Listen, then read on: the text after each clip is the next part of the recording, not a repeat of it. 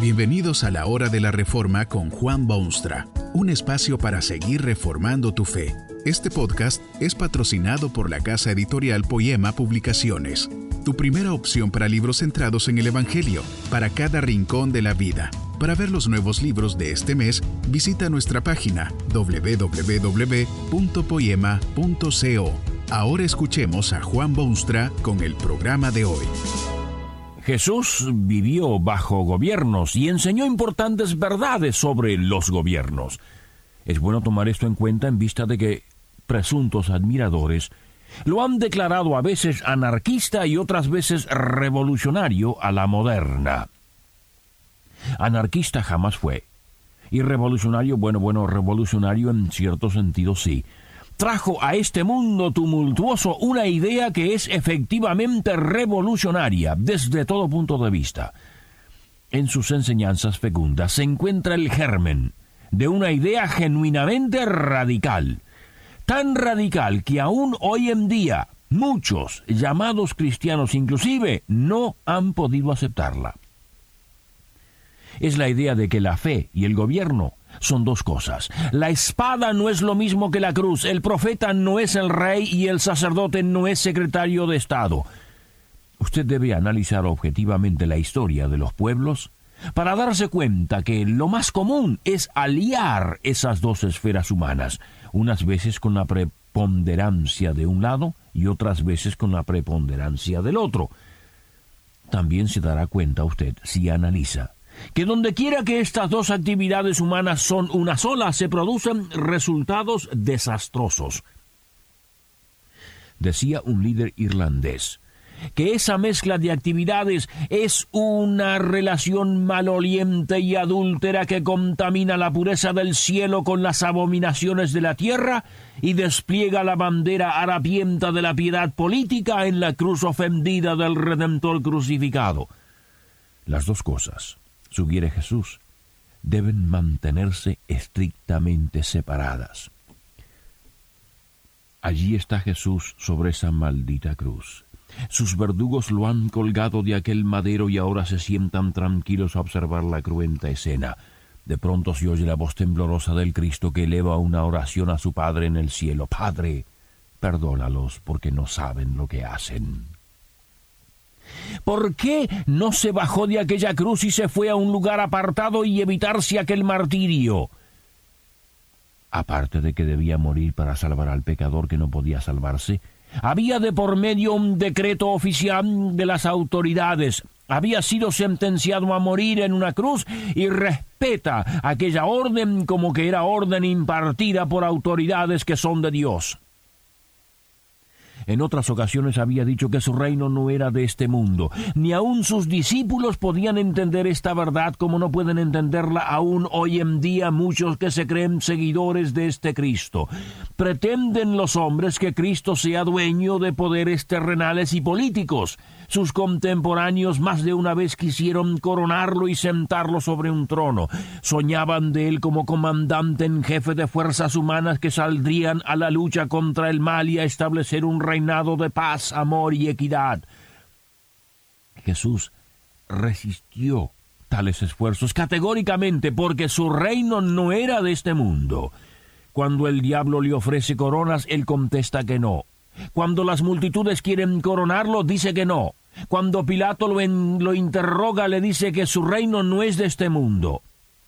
Un día dos hermanos se presentan ante él y uno le ruega que solucione una disputa entre ellos. Era una invitación a adjudicarse poderes legales, terrenales y políticos, pero no eran de jurisdicción suya, sino del Estado y de los tribunales y de los jueces. Por eso que responde con tono de disgusto, Hombre, ¿quién me ha puesto sobre vosotros como juez o partidor? Habían cosas de la religión y habían cosas del Estado. Algunas cosas le correspondían al Cristo y otras correspondían a los poderes de la tierra. Esta idea era ciertamente revolucionaria. La idea de Jesús no era un antagonismo entre esas dos fuentes de poder, sino una separación bien clara y terminante. Los cristianos en el mundo eran muy pocos al principio de la era cristiana. Su número aumentó dramáticamente y llegó al escenario el emperador Constantino. Este gobernante fue el primero en imponer sobre el mundo, si no cristiano, por lo menos cristianizado, la unión de los dos poderes.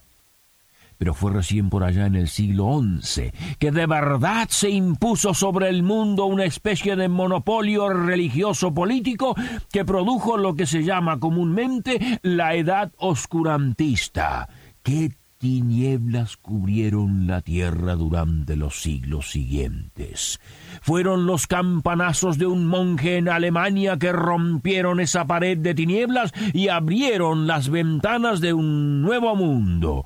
Esa separación de poderes y responsabilidad no puede mantenerse sin sobrehumanos esfuerzos, dada la tendencia humana a mezclar las realidades políticas con las religiosas. Es bueno recordar siempre aquel encuentro entre Jesús y sus contemporáneos. Querían atraparlo en alguna palabra falsa o error. Le preguntan, pues, si es lícito pagar tributo a César, el emperador. Cuando le mostraron la moneda que llevaban, les preguntó de quién era la efigie en la moneda. Al admitir que era la efigie del César, Jesús les dijo, Dad pues al César lo que es de César y a Dios lo que es de Dios. Esta frase nos da la pauta de la idea revolucionaria de Jesús. En primer lugar, Jesús admite y reconoce la realidad de los poderes civiles. Hay que dar al César lo del César porque el César es una realidad indiscutible y siempre presente. La anarquía o la violencia o la destrucción de gobiernos no es parte de la mente de Cristo, ni debe serlo de los que se consideran sus seguidores en el mundo. Debe admitirse la realidad de poderes civiles y de poderes que gobiernan. En segundo lugar, se deduce de estas palabras de Jesús que se debe apoyar y mantener el sistema de gobierno. Hay que dar al César. No se pueden esperar avenidas y carreteras, parques y provisiones si no se contribuye ni se apoyan esas obras de carácter y bien público. Todo ciudadano tiene la responsabilidad de dar al César lo de César, para que el César pueda llevar a cabo su función de provecho público. El apóstol Pablo, insigne discípulo del Cristo, repetidamente hace uso de las autoridades cuando pide protección física contra las turbas enemigas y hasta solicita se le conceda el derecho de presentarse ante el emperador mismo. También se deriva de las palabras de Jesús que él anhela obediencia a las autoridades vigentes. Jamás se lo ve en rebeldía contra los poderes ni en desafío de quienes están en el poder. Siempre que le sea posible, obedece. Finalmente, es bien claro que hay límites. No solo afirma Jesús que se dé al César lo de César, sino que también añade que hay que dar a Dios lo que es de Dios Habrá ciertamente momentos de conflictos cuando la voz de Dios debe tener preferencia inmediata. No todos los derechos son del César, sino que hay también derechos de Dios, a cada uno lo suyo. Jesús mismo se vio frente a esa disyuntiva difícil. Se le ordenó no predicar, porque las autoridades creían que eso fomentaba la división. Pero Jesús jamás cesó de predicar el Evangelio del reino. Era la orden perentoria de Dios. En cierto momento se llegan a él emisarios que le informan que el rey Herodes quiere matarlo y que mejor sería que huyese y se fuese de allí. Esto es lo que contesta Jesús. Id y decid a aquella zorra. He aquí hecho fuera demonios y hago curaciones. Es como si le dijese, al rey Herodes, que es una bestia terca, pero que no abandonará él su importante misión de predicar el reino de Dios. Lo que Dios ordena no puede impedirlo las vanas autoridades de la tierra. Al César lo de César.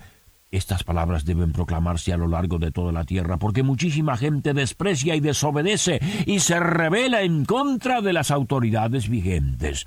Jesús propuso una idea verdaderamente revolucionaria, pero jamás propuso violencia o anarquía o actividades sediciosas y escondidas que fuesen destructivas de los poderes en vigencia. ¿Cómo pueden algunos gobiernos cumplir su tarea?